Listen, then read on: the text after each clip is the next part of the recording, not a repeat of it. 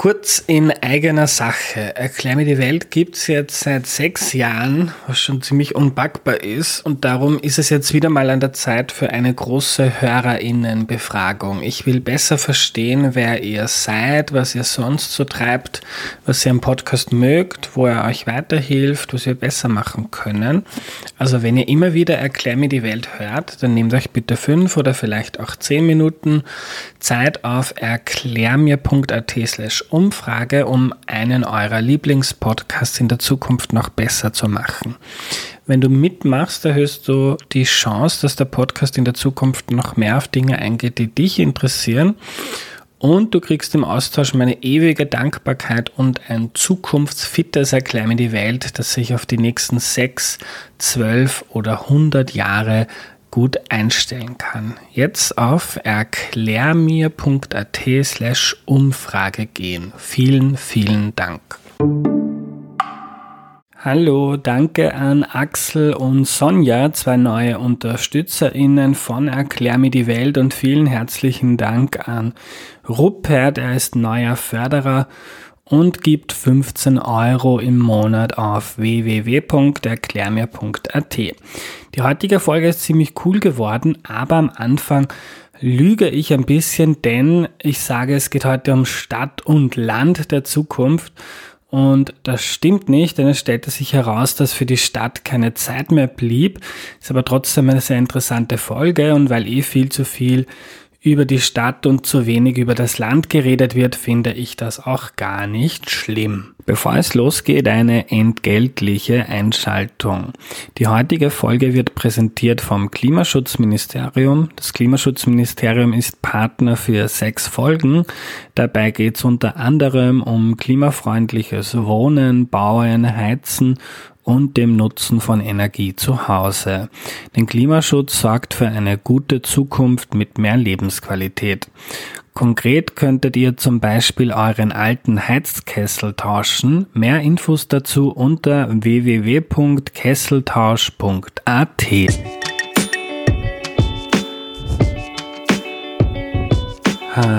Hallo, ich bin der Andreas und das ist Erklär mir die Welt, der Podcast, mit dem du die Welt jede Woche ein bisschen besser verstehen sollst. Heute geht es um Land und Stadt der Zukunft und wie die ausschauen könnte, das erklärt uns Gerlind Weber. Hallo. Hallo. Hallo liebe Gerlind, guten Morgen. Ähm, kannst du dich zu Beginn noch kurz vorstellen, bitte? Also ähm, ich bin am Land geboren, in Unterach am Attersee und habe dann die Schule in Mondsee und in Salzburg, aber auch in Unterach besucht und bin dann zum Studium nach Wien gegangen. Und ich habe ursprünglich Soziologie studiert. Dann hat es die Möglichkeit gegeben, ein Aufbaustudium nach der ersten Diplomprüfung zu machen. Und da bin ich an der TU gegangen und habe Raumplanung weiter studiert. Und nachher habe ich eine Planungspraxis in der Schweiz gemacht und da habe ich gesehen, das möchte ich nicht das ganze Leben machen, vor allem eben Flächenwidmungspläne zu zeichnen. Ich möchte was äh, eher Wissenschaftliches machen und bin zurück an die Technische Universität als Assistentin, habe da eine große Chance gehabt. Ich glaube, ich war eine der ersten weiblichen Assistenten und habe dann äh, mein Doktorat an der TU gemacht und habe schließlich noch daran äh, gesetzt ein Just-Studium, das ich aber nicht mehr dann ganz fortgesetzt habe, weil dann Projektarbeiten kamen und letztlich bin ich als sehr junger Professor an die Universität für Bodenkultur berufen worden und habe dort dann 21 Jahre das Institut für Raumplanung und ländliche Neuordnung geleitet und bin jetzt schon zehn, im zehnten Jahr in Pension und arbeite jetzt als wissenschaftliche Konsulentin. Liebe Gerlind, wie schaut denn ein Dorf oder eine Landgemeinde raumplanerisch deiner Ansicht nach ideal aus und nach welchen Kriterien schaust du auf eine Gemeinde? Also als Raumplanerin, ich habe das Studium der Raumplanung gemacht, schaut das Dorf idealerweise aus, dass es ein Haufendorf ist. Das ist aber äh, nur ein Teil der Wahrheit, weil viele Dörfer in Österreich haben Streusiedlungstradition. Ein Haufendorf ist ein Dorf, das sich um einen Mittelpunkt, wie zum Beispiel eine Kirche, äh, äh, gruppiert, äh, geschlossen ist vom Siedlungskörper her. Das heißt, dass es ganz wenige äh, Baulichkeiten gibt, die außerhalb einer bestimmten Grenze verlaufen, wie zum Beispiel äh, die sogenannten nutzungsgebundenen Bauten. Das sind zum Beispiel landwirtschaftliche Bauten, die wurden traditionellerweise dort gebaut, eben um kurze Wege zu den Wirtschaftsflächen eben zu gewährleisten. Das äh, ist aber ein bisschen auch das Handicap bis heute, weil in Österreich ist die Siedlungstradition zum Beispiel im alpinen Raum nicht unbedingt das Haufendorf, sondern äh, da hat man oft in Streulage gesiedelt, auch im Waldviertel zum Beispiel.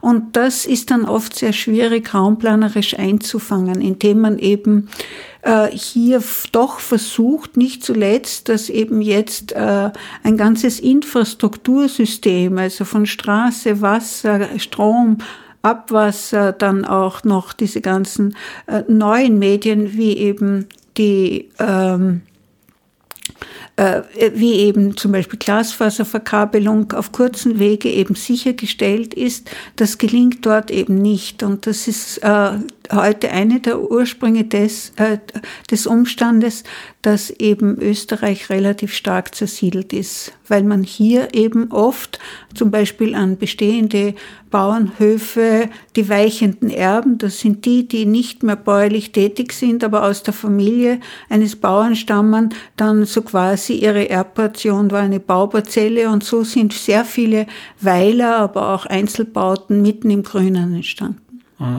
Also das, was man aus der Stadt kennt, dass jetzt zum Beispiel die, die Läden ähm, in der Innenstadt oder im Zentrum leer stehen und die Leute gehen einkaufen ins Einkaufszentrum im Speckgürtel und wohnen dort vielleicht auch. So ein bisschen dieses amerikanische im Vor, im Vor, in der Vorstadt, das Suburbs-Leben. Äh, das gibt's auch im gewissen Ausmaß äh, am, am Land. Ja, also das ist ein fast größeres Problem am Land, im kleineren Dorf als in der Stadt, dass man hier eben oft auch raumplanerische Fehlentscheidungen getroffen hat, indem man eben Supermärkte wie ihr wisst alle, die großen eben äh, an, an, Anbieter von Lebensmitteln zum Beispiel draußen angesiedelt hat an der Peripherie, wo man dann nur mehr mit dem Auto oder bestenfalls mit dem Radl hinkommt, aber kaum jemand dann mit dem Einkauf bereit ist, mehr als 300, 400 Meter zu gehen. Das heißt, wir haben hier auch eine große Verödung der Dorfkerne. Denkt nur dran, dass also vor allem das Gasthaus zum Beispiel auch nicht mehr existiert, in vielen Fällen Fachgeschäfte schon lang abgesiedelt sind. Da denke ich zum Beispiel an mein Dorf, da haben wir früher ein, ein, ein eigenes Schuhgeschäft gehabt. Wir konnten die Wolle sozusagen auch im Kaufhaus kaufen. Heute bekommt man dort keinen einzigen Wollknäuel mehr. Wir hatten sogar ein eigenes Obstgeschäft, wir hatten einen eigenen Fleisch, einen eigenen Bäcker und heute ist da fast nur mal ein Supermarkt mit einem Bäcker. Also früher haben wir mehrere Bäcker gehabt. Äh, äh, geblieben, obwohl wir eine strukturstarke Gemeinde sind. Das heißt, obwohl wir sehr wirtschaftsstark sind, eben von der Fabrik, von der ich gesprochen habe, äh, die bringt sehr viel äh, Gemeindeeinnahmen und sehr viele Arbeitsplätze. Und trotzdem ist der Ortskern verödet. Und wenn uns jetzt vielleicht ein paar Leute zuhören und sich denken, na gut, das ist so die alte Leier, früher war alles besser, warum ist das überhaupt relevant? Du hast schon angesprochen, die Kosten, also wenn man, wenn alles zersiedelt ist, ist viel teurer, man muss überall Straßen, Kanal etc. hinbauen. Ähm, gleichzeitig ist Bodenverbrauch in Österreich ein riesiges Problem, also alles wird zugebaut, ganz viele, also wenn man sich anschaut, die Zahl der Vögel, ähm, auf äh, Äckern und Wiesen ist um 40 Prozent in nur 20 Jahren zurückgegangen. Ein unfassbarer wert, genauso Insektenfrösche und so weiter. Ähm, jetzt könnte man auch sagen, na gut, was ist, was tut mir das, wenn die Frösche sterben? Äh, vielleicht wenn die Frösche alleine nicht so schlimm, aber wenn rundherum äh, die ganze Natur zusammenkracht, dann kann das nicht gut gehen, weil die unsere Lebensgrundlage ist. Gleichzeitig, ähm, wenn man zersiedelt, braucht jeder nicht nur Straße, man braucht auch Autos. Ich komme vom Land, da ist total typisch, jeder in einem Haushalt hat ein eigenes Auto, auch bei uns zu Hause, da stehen so viele Autos rum. Ähm, ist auch ein Problem für Feinstaub, äh, für Abgase, auch für den Klimawandel und so weiter. Und am Ende irgendwie auch ein bisschen für die Lebensqualität. Ähm, jetzt wohnen zwar viele Leute gerne draußen, haben ihre Ruhe, ihren Garten und wollen vielleicht gar nicht so viel mitbekommen, aber irgendwo kann das ja auch was sehr Schönes sein, wenn äh, wenn man jetzt zum Beispiel bei mir, ich wohne in Wien, sehr zentral und wenn man ich kann fast alles zu Fuß oder mit dem Rad machen. Man begegnet Leuten, man trifft wen zufällig, man kommt ins, ins Reden. Das ist irgendwie auch eine Form der Lebensqualität. Natürlich, also äh, es ist oft die große Frage gewesen und da haben wir das auch untersucht in bestimmten wissenschaftlichen Kontext, was, äh, äh warum wandern junge Leute ab und was finden sie so attraktiv an der Stadt? Und da ist ja normalerweise immer die Antwort, weil dort eben die Ausbildung und Arbeitsplätze sind. Aber es ist auch genau das, was du erwähnt hast, nämlich die Vielfalt der Optionen, die unserem äh, Lebensgefühl heute ganz wichtig sind, dass wir eine gewisse Auswahl haben, obwohl wir jetzt, sage ich einmal, zwischen 20 Joghurt-Typen äh, wählen könnten, wählen wir wahrscheinlich zwei oder drei die ganze Zeit. Aber dieser optionale Wert hat für uns einen hohen Symbolwert unserer, sage ich schon, Wohlfahrtsgesellschaft. Ja, es ist Teil unserer Ansprüche und deshalb auch äh, sind sehr viele Leute von der Stadt, gerade junge Leute, eben sehr angezogen und sehr fasziniert. Du hast jetzt besprochen, wie so das ideale Dorf ausschauen könnte, wo viel im Zentrum passiert, wo man auch viel zu Fuß machen kann und nicht jeder ein Auto braucht. Jetzt ist aber die Realität in vielen Gemeinden nicht mehr so. Ähm, und da steht schon der, der, auch bei mir am Land der große Supermarkt ähm, draußen auf der grünen Wiese. Ähm, ist das verloren? Ähm, ähm, der Supermarkt wird nicht so schnell jetzt wieder zurück ins Zentrum kommen. Ähm, was können die nächsten Schritte sein, um zumindest wieder in eine andere Richtung zu gehen? Also das ist äh, wahrscheinlich das größte raumplanerische Problem, das wir haben, dass es uns nicht gelungen ist, kompakte Siedlungskörper so quasi mit kurzen Leitungslängen und kurzen Fußwegen, die also auch nicht nur kompakt von der baulichen Substanz sind, sondern auch eine Nutzungs, Nutzungsvielfalt eben uns gewähren, dass wir äh, das nicht zustande gebracht haben. Und da ist das Auto zum Teil das Problem und zugleich ist heute das ein Teil der Lösung. Das muss man ganz klar sehen, weil viele Distanzen, um den Alltag zu bewältigen, sei es auch vom Wohnort zum Arbeitsort äh, zu kommen, ist einfach derzeit äh, das Auto und da haben wir eben den Verbrennungsmotor mit allen also Klimaherausforderungen, die wir tragen. Aber es ist eben nicht nur sozusagen hier weite Wegdistanzen, sondern eben die Wege entstehen auch dadurch, dass wir eben so eine Monostrukturen letztlich aufgebaut haben. Also eine äh, Spezialisierung, was äh, im einzelnen Dorf letztlich sozusagen geschieht. Also das ist oft dann auch insofern ein großes Problem, als zum Beispiel äh, das ganze Dorf bei uns äh, vom Ach und Weh dieser äh, pharmazeutischen Fabrik abhängt, weil 85 Prozent der Gemeindeeinnahmen aus dieser Quelle, sprich Kommunalsteuer, eben geschöpft wird. Was, was war jetzt, jetzt? Die Frage ist, wie, man, wie kommt man ins Tun? Was sind, jetzt ist die Vision vielleicht mhm. weit weg von der Realität, aber was wären erste Schritte, um dem Ideal von so einem Dorf der kleinen Wege wieder ein bisschen näher zu kommen?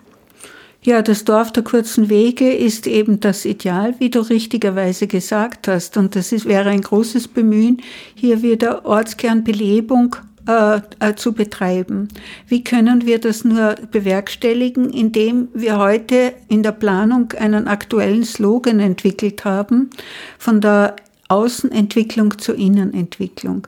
Das heißt, dass wir also gar nicht mehr irgendein äh, größeres Geschäft, ein Supermarkt und schon gar kein Einkaufszentrum mehr auf die grüne Wiese setzen sollen, sondern sie hereinholen in das Dorf. Da könnte man nicht sagen, ja, ja, da gibt es ja gar nicht so viel Verkaufsflächen. Da gibt es aber jetzt neue Lösungen, dass man sagt, wir pixeln das.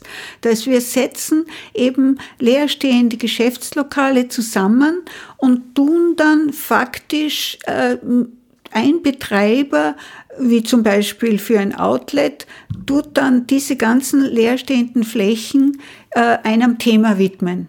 Wie zum Beispiel, ich kenne da ein Beispiel, das ist äh, ein Trachtenangebot. Ja? Und äh, das kann man so machen. Oder man macht dort auch zum Beispiel Gemeinschaftsbüros. Ja, da kann die Gemeinde aktiv werden. Wir haben in sehr vielen Gemeinden Österreichs aufgelassene Poststellen. Und da kann die Gemeinde zum Beispiel das ankaufen oder anmieten und dann verschiedene Zimmer oder Kojen daraus machen aus der ehemaligen Post und das jungen Leuten anbieten, dass sie dort beginnen, ihre Geschäftsaktivitäten zu entfalten. Sei es, dass das eine Künstlerin ist, die Goldschmiedearbeiten zum Beispiel macht, oder sei es, dass das ein Redakteur ist, der dort eben sitzt und auch eine perfekte technische Ausstattung sich mit anderen teilt. Und das heißt auch zugleich dann Boden sparen, weil was früher hat der eben sozusagen eine eigene Wohnung und am Land auf der eigenes Haus äh, dafür in Beschlag genommen und heute könnte man das mit einem Gemeinschaftsbüro gut lösen. Ähm, und wie schaut wie schauen nächste Schritte aus, wenn es ums Thema Wohnen geht? In der Vorbereitung zu meiner Folge habe ich mal aufgeschrieben, ist jetzt schon länger aus, ich weiß die Quelle nicht mehr, aber 75 Prozent der ÖsterreicherInnen sehen das Einfamilienhaus als ihre ideale Wohnform. Ähm, es wird vielleicht ein bisschen eng oder schwierig, äh, so ein Dorf der kurzen Wege mit lauter Einfamilienhäusern mit eigenem Garten und einer großen Garage. Also ich würde sagen, der ländliche Raum äh, hat eine Trumpfkarte in der Hand, nämlich das Einfamilienhaus. Und wenn ich ihm diese Attraktivität nehme, dann ist es äh, wirklich sozusagen schon auch im Wettbewerb um das Städtische ganz schlecht um ihn bestellt. Also ich würde auch sagen, wir äh, überspannen den Bogen, wenn wir sagen, das freistehende Einfamilienhaus darf nicht gebaut werden. Ja, also das äh, habe ich nie gesagt, sondern äh, die Zersiedelung ist das Bauen am falschen Platz. Das heißt, wenn es sehr weit weg steht von äh, einer äh, alten, äh, traditionellen äh, Ortskern zum Beispiel irgendwo im Grünen äh, hineingesetzt wurde. Und ich habe schon gesprochen von diesen Weilern, die irgendwo anders eben äh, gebaut also entstanden sind, äh, die mit dem Hauptort nicht in Verbindung sind.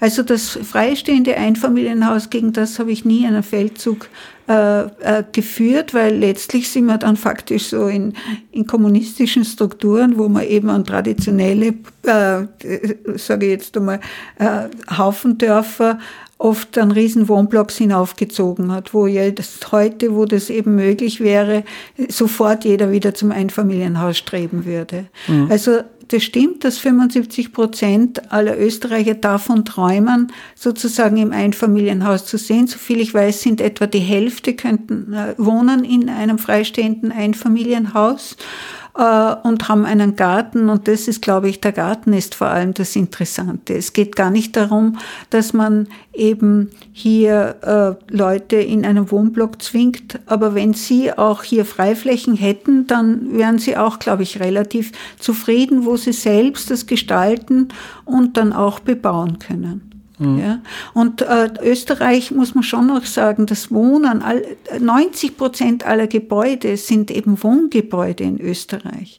Und dort müssen wir eben hinschauen, wie können wir eben diesen, diese Nachfrage nach Wohnraum eben möglichst in bereits vorhandene Strukturen lenken. Und da muss man schon auch sagen, es gibt viel Leerstand Ja, es gibt auch heute eine andere Arbeitswelt, wo man gar nicht mehr sagt, man will sich auf Gedeih und Verderb für das ganze Arbeitsleben verschulden, sondern man möchte äh, eben flexibel sein und möchte auch am Land eine äh, Wohnung haben und, und ist durchaus bereit, gerade wie junge Leute halt ihre Arbeitswelt sehen, nämlich sehr ungewiss, dass sie dann flexibel irgendwo anders hinziehen können. Hm. Und äh, da muss man, äh, ich wollte noch einen Gedanken sagen, aber der fällt mir jetzt nicht. Vielleicht kommt er wieder, aber ich stelle eine Nachfrage zum, mhm. zum Einfamilienhaus. Ich kann das sehr gut nachvollziehen, warum das für viele Leute eine interessante oder eine schöne, erstrebenswerte Sache ist. Ähm, gleichzeitig, wenn man sich anschaut, wie viel Boden verbraucht wird in Österreich und was äh, äh, ökologisch sinnvolle äh, Ziele wären, nämlich ähnlich wie bei den Treibhausgasemissionen, die auf Null müssen, ähm, irgendwann auch beim Zubauen auf Null zu kommen. Also dass nur mehr Flächen ähm, zugebaut werden, wenn gleichzeitig andere wieder abgebaut werden, irgendwelche alten Gebäude, die leer stehen oder Straßen, die nicht mehr befahren werden und so weiter. Ähm, ist, sind diese äh, Ziele vom Bodenverbrauch, ob das jetzt, ich glaube im Moment sind es über 10 Hektar am Tag und Ziel wäre zweieinhalb Hektar, ist das erreichbar, wenn ähm, ähm, man gleichzeitig, also kann man sagen, es ist der USP, das Alleinstellungsmerkmal vom Land ist das Einfamilienhaus ähm, und gleichzeitig wollen wir den Bodenverbrauch extrem reduzieren. Geht das zusammen? Also man muss sich eines klar sein, dass der äh, Wohnhausbestand oder äh, der, jemals oder überhaupt der Gebäudebestand, der in absehbarer Zeit oder halt vielleicht überhaupt, wenn man sieht, wie Europa auch an Bevölkerung verlieren wird, äh, faktisch schon existiert. Ja, das heißt, äh, auch die Raumplanung müsste völlig umdenken und müsste sich eigentlich von der Planung oder Beplanung der grünen Wiese für zukünftige Bauten darauf spezialisieren, wie eben die innerörtlichen Reserven einmal erhoben, dann analysiert und dann auch in ganz komplizierten Verhandlungen wieder verfügbar gemacht werden könnten. Und da gibt es viel Potenzial, das noch ausgeschöpft werden kann. Ich, ich sage die drei Stichworte. Anbau, ja, da haben wir an, auf der gleichen Parzelle wird eben ein Objekt angebaut. Dann wir haben den Ausbau wie zum Beispiel Dachgeschossausbau oder eben äh, ein Einfamilienhaus zu einem Zweifamilienhaus machen. Heute kommt es ja gerade zu Fehlallokation von Wohnraum, sagen wir. Das heißt, dass zum Beispiel eine Person in einem 250 Quadratmeter großen Haus wohnt. Und oft auch damit allein mit dem Saubermachen und mit der ganzen Heizung, äh, nämlich die Temperatur auch so gemütlich zu machen, völlig überfordert ist. Dann kann man eben das umbauen. Das heißt, heißt, wir müssen, und da kommt sicher ein Ziel auch seitens der Europäischen Union, sie arbeitet derzeit eine Bodenschutzstrategie aus und ich bin überzeugt, dass sie das sogenannte Netto-Null-Ziel darin formulieren wird. Das heißt, äh, die Deutschen haben das schon formuliert, Netto-Null-Ziel heißt, dass man bis zum Jahr, und da sagen die Deutschen 2050, eben kein weiteres Grünland sozusagen versiegeln möchte. Ich halte diese Fristsetzung zu lange. Ich würde sagen, äh, bis 2035 müsste das passieren, weil wenn wir heute rechnen, bis 2015 ist das genau 29 Jahre und das ist genau die Phase also einer Generation. Mit 29 kommt in der Regel das erste Kind auf die Welt und da sehen wir, das ist sozusagen, kommt die nächste Generation. Und das ist für mich einfach zu lange gedacht. Also wir können dann auch so viel äh, verbauen, äh, dass wir eigentlich bei einer besseren Raumorganisation wahrscheinlich nicht äh, äh, benötigen also äh, so auch unterbringen könnten. Und da möchte ich noch etwas sagen, was ganz wichtig ist. Wir haben in Österreich, aber in allen eben äh, Staaten, die sehr unter der Globalisierung, jetzt sage ich schon auch leiden, ja, ein, ein Verteilungsproblem und nicht ein Mengenproblem mehr. Also wenn ich schaue in Kärnten, da stehen große Mengen an Objekten frei, oft in relativ attraktiven Lagen und finden keinen Käufer, obwohl sie sehr günstig zu haben sind. Und da müsste man auch schauen, und jetzt spreche ich als Raumplanerin schon, dass wir uns viel mehr wieder kümmern müssten um den regionalen Ausgleich. Also es ist keine richtige Interpretation der Zukunft, wenn man sagt, Wien wächst ja, weil ich müsste eigentlich sagen, Wien ist so gewachsen und müsste jetzt langsam auch zum Schluss kommen, wir wollen gar nicht mehr weiter wachsen, weil das letztlich auch die Lebensqualität in der Stadt, aber auch die sozialen Probleme erhöht. Wir müssten mehr wieder das Geld, das auch in Wien erwirtschaftet wird, hinausgeben in die Dörfer, damit wir uns hier um eine neue Art der Wohnraumversorgung, neue Art der Arbeitsplatzverteilung eben kümmern. Und da dringt man aber überhaupt nicht mit der Idee um. Ich kann nur raten, eine sogenannte Re-Regionalisierungsoffensive anzugehen die steht ja im Raum im Zusammenhang mit der Energieversorgung. Sie steht im Zusammenhang äh, mit der Ernährungsbasis im Raume. Derzeit jede, jedes Essen, das wir statistisch gesehen zu uns nehmen, ist jede dritte Kalorie eine importierte Kalorie. Also wir müssten schauen, dass wir das alles innerörtlich und natürlich die Frage des Baumaterials. Also das würden auch neue Berufe daraus entstehen, die äh, mehr an das Land gebunden sind als in der Stadt. Ähm, eine andere Ansicht oder ein Gegenargument wäre der Gernot Wagner, der Klimaökonom, der in New York forscht. Der war in Folge 150 von Erklär mir Welt zu Gast, hat auch ein Buch drüber geschrieben und schreibt da, dass die Stadt ähm, sowohl ökologisch als auch für das Klima der beste Wohnraum ist. Man braucht am wenigsten Fläche pro Person, man braucht äh, relativ wenig Energie, weil man zum Beispiel zu Fuß oder mit den Öffis oder mit dem Rad unterwegs sein kann. Und es ist auch wirtschaftlich ein interessanter Raum, weil da sehr viel an Wissen, Kreativität, Wertschöpfung und so weiter entsteht. Ähm, warum bist du der Ansicht, dass die Stadt nicht weiter wachsen sollte? Ähm, jetzt ist Wien auch zuletzt stark gewachsen ähm, und dass die Lebensqualität jetzt in Wien stark abgenommen hätte, wäre mir verborgen geblieben.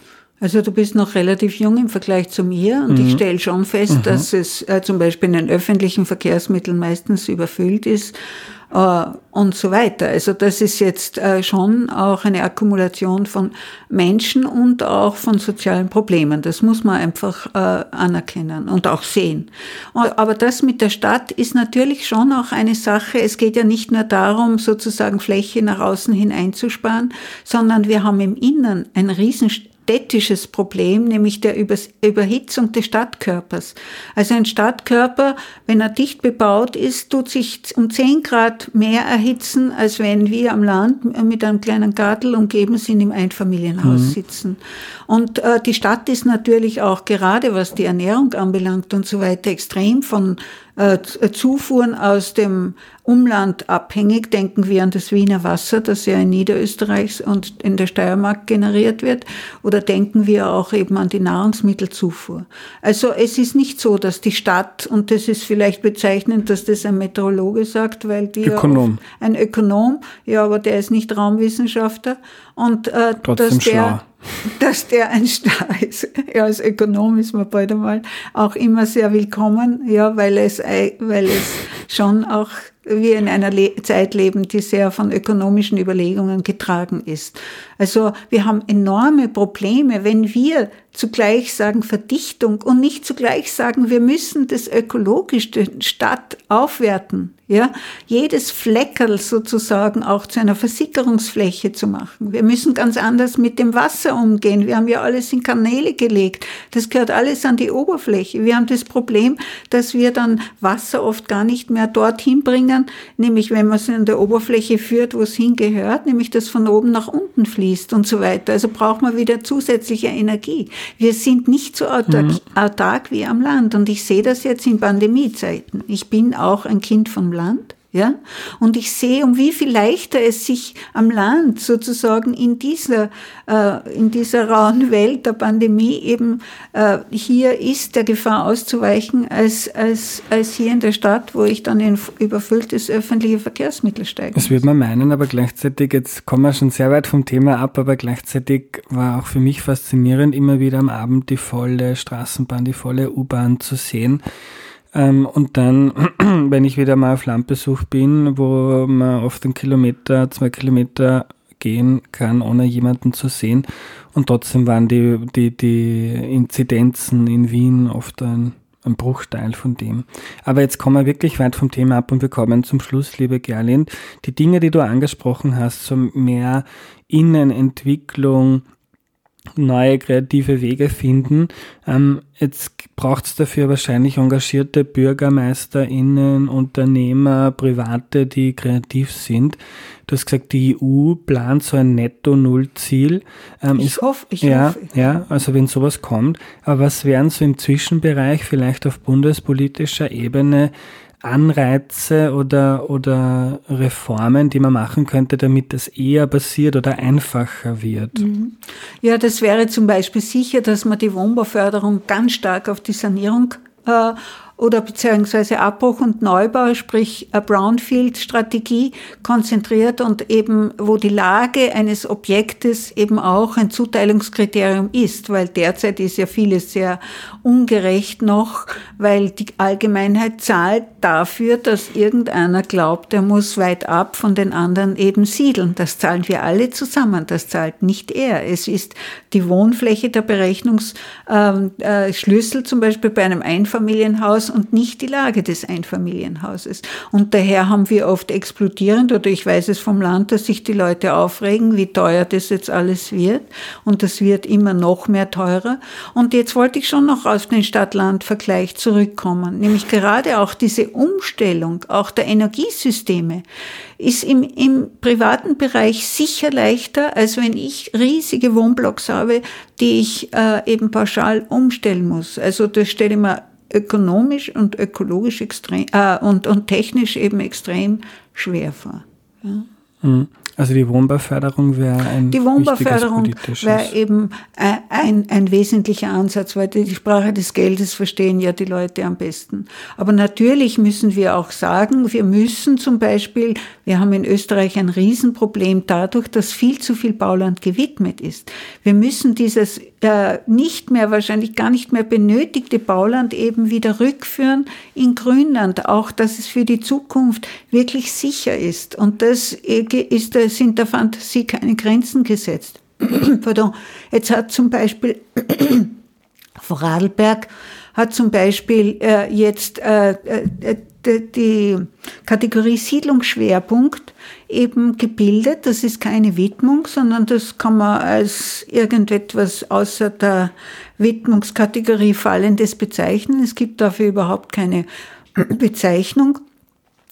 Und dieser Siedlungsschwerpunkt bedeutet, dass man nur mehr im Hauptort siedeln darf, also weiter äh, den, den Siedlungsbereich äh, äh, sozusagen erweitert und auf der anderen Seite eben noch ein einziger Weiler, der auch noch als Siedlungsschwerpunkt definiert kann. Das heißt, neuerdings eben die Widmung Bauland nur mehr dort, wo eben das als Siedlungsschwerpunkt auch definiert wurde. Oder wir haben eben Verdichtungszonen auch, wo man eben sich bemüht, gerade zum Beispiel im Haltestellenbereich eines öffentlichen Verkehrsmittels, also hier denkt man vor allem an die Bahn, also in der Nähe eines Bahnstation, dass man sagt, dort möchten wir auch moderat verdichten. Gerlin, letzte Frage. Jetzt hören uns viele Leute zu, die so zwischen 20 und 35 sind. Ähm, sind dann vielleicht die Leute, die in den nächsten Jahren Entscheidungen treffen, wie wo gründe ich eine Familie oder wo lasse ich mich nieder, baue ich ein Haus oder was mache ich. Ähm, was ist so die Rolle der oder des Einzelnen, ähm, wenn es um das Land oder die Stadt der Zukunft geht? Die Rolle des Einzelnen ist natürlich, dass man hier auch Verantwortung trägt und nicht nur an sich selbst denkt, sondern auch für das Gemeinwesen. Und dass man dadurch auch erkennt, wo die eigenen Grenzen sein sollten und dass man auch aus Alten etwas Gutes, sehr schön Neues machen kann. Das ist ein Vorteil, dass das gerade am Land immer das neu gebaute Haus sein muss. Also ich habe ein Althaus saniert am Land und ich muss sagen, das war wahrscheinlich hundertmal erfüllender, als wenn ich jetzt einen neuen Kobel dahingestellt hätte. Und ähm, es ist oft gar nicht so die Preisfrage, die ständig hier äh, diskutiert wird, wenn man vernünftig auch nicht jetzt immer die überdrüber Materialien verwenden möchte und so kommt man hier relativ bare heraus, würde ich sagen.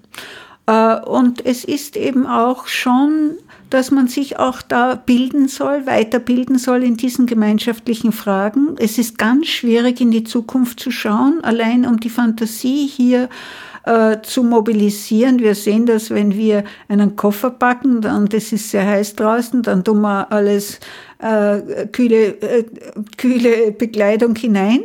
Aber es ist ganz schwierig dann sich vorzustellen, dass man dort, wo man ankommt, womöglich Schlechtwetter ist und Regen ist und den Schirm hat man sicher zu Hause gelassen. Also da sieht man schon, wie schwierig es ist, äh, hier Dinge vorwegzunehmen. Aber gerade in dem räumlichen, werden oft sehr abstrakte Begriffe wie eben mehr Biodiversität oder mehr Klimaschutz, werden ganz konkret. Ja, was heißt jetzt mehr Klimaschutz? Das heißt eben, dass ich bestimmte Baumaterialien nicht mehr verwenden soll. Das heißt, dass ich eben selber äh, kurze Wege mit dem Radl vor oder gehe. Das heißt, dass ich eben hier auch Verantwortung trage, dass andere Leute auch in meiner Nachbarschaft von mir profitieren können und ich von ihnen, dass wir uns gegenseitig helfen und so weiter. Also hier gibt es wirklich eine volle Dimension und es äh, hat schon sehr mit, damit zu tun, dass man eben äh, eben sieht, dass man ein Teil eines Ganzen ist und sich auch eben um das Ganze und dessen Entwicklung kümmern muss und nicht nur, dass ich dann auf meine Rechnung komme. Danke für deine Zeit. Danke dir für dies, dein Interesse. Das ist immer schön, auch mit relativ jungen Leuten hier über die Zukunft zu sprechen.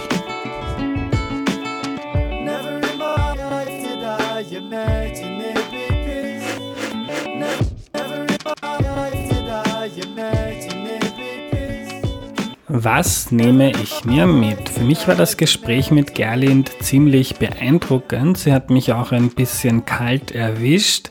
Ich habe das Einfamilienhaus immer ziemlich als Modell der Vergangenheit gesehen, aber Gerlind meint, es gebe genug alten Bestand, alte Häuser, die man so nutzen könnte, damit alle Menschen am Land, die möchten, auch in der Zukunft in einem Einfamilienhaus wohnen können, ohne dass man jetzt viel neu zubetonieren müsste.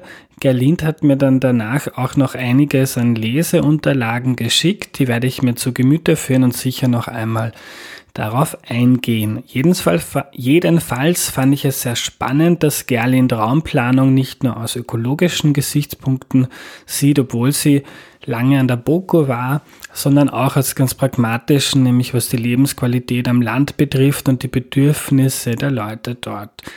BürgermeisterInnen sollen sich mit ihren Leuten zusammensitzen, schauen, wo man innerhalb vom Dorf Flächen nützen kann, Innenverdichtung statt Außen zu bauen, wie man jungen Leuten Wohnraum zur Verfügung stellen kann, der vielleicht schon existiert, also zum Beispiel ein altes Bauernhaus, das kaum mehr genutzt wird, ist dann natürlich organisatorisch und administrativ und vielleicht auch finanziell schwierig, aber ich fand die Folge heute sehr inspirierend und habe einige neue Gedanken mitgenommen. Ich hoffe, bei euch war das auch so. Das war die heutige Folge. Wenn sie dir gefallen hat, dann gefällt dir vielleicht auch Folge Nummer 21. Die ist zwar schon aus 2018, aber noch immer sehr aktuell. Damals ging es um die Klimakrise und es wird erklärt, was denn passieren kann und wie wir sie bekämpfen können. Wenn du Erklär die Welt gut findest, dann unterstütze das Projekt zum Jahresende. Vielleicht ist das ja ein schöner Anlass. Bitte auf www.erklärmir.at.